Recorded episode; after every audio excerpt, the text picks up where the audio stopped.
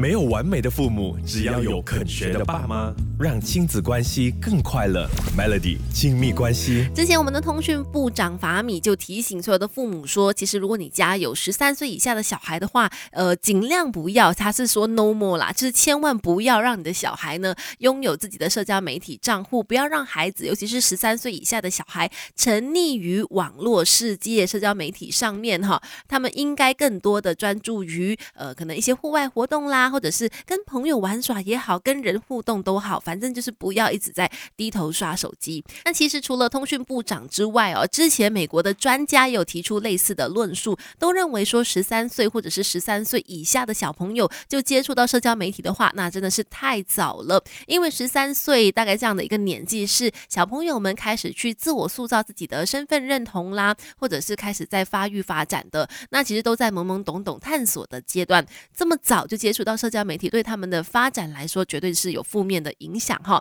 其中就包括说，他们发现到我们在使用社交媒体的时候，会感觉到快乐，大脑会分泌多巴胺。那久了之后，你自然就会上瘾啊，就会觉得说，哎，因为使用社交媒体让我们开心，你就会一直不断的喜欢做这件事。那小朋友，尤其是年纪比较小的十三岁以下的小孩，他更难控制自己上瘾的这回事哈。久了之后，他就变得说，哎，所有的时间都只愿意拿来上社交媒体。或者是用来上网，他就不愿意再去做其他的事情了。这对于正在发展发育的小朋友来说，当然是不好的一件事。而且也有很多的家长担心，一直成天的划手机，会不会让小朋友丧失社交能力呢？没有完美的父母，只要有肯学的爸妈，让亲子关系更快乐。Melody 亲密关系。农历新年期间，你有没有发现你家里面就分两种两种人？一种就是一直在低头看手机的人，另外一种就是没有在看手机的人，可能一一直。在吃的人哈，那说到一直在低头划手机，我相信大部分也都是很多的年轻人会做的事，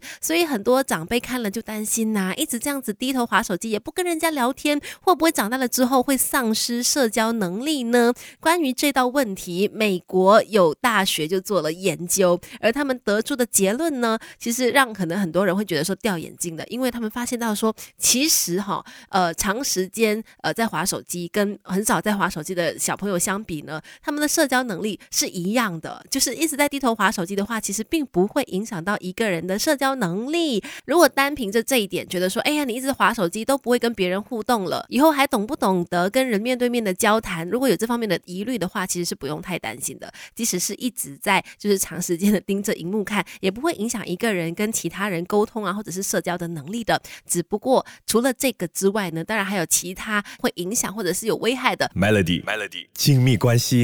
你好，我是翠文。你觉得孩子多大可以让他们自己去经营社交媒体账户，或者是他们可以去玩社交媒体呢？我想这道问题，每一个家长心里都会有不同的答案的，都有自己的一套标准哈。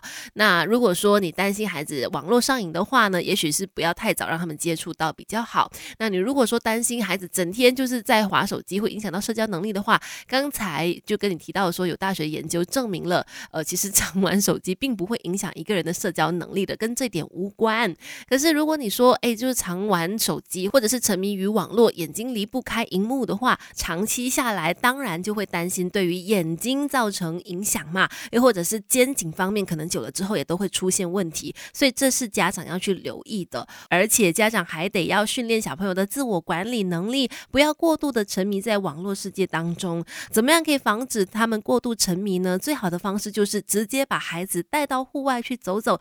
亲眼去见识这个世界的美好，用真实世界的美丽和精彩去吸引他们，才是上上之策哦。